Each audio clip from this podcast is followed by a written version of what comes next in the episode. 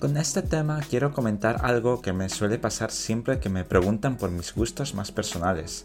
De todas las preguntas abiertas que me pueden hacer, preguntarme cuál es mi tipo de persona ideal es demasiado abstracta.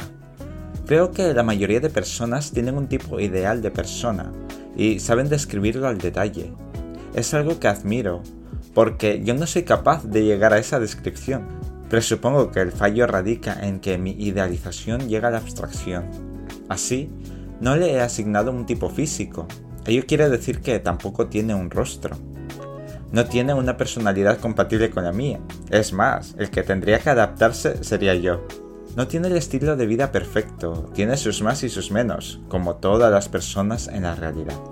Esa abstracción me impide tener un tipo de persona ideal al uso, pero me ha permitido conocer personas muy variadas, ya que no tengo un gusto fijado en un perfil, y eso para una persona con ciertos problemas para entablar relaciones es un oasis.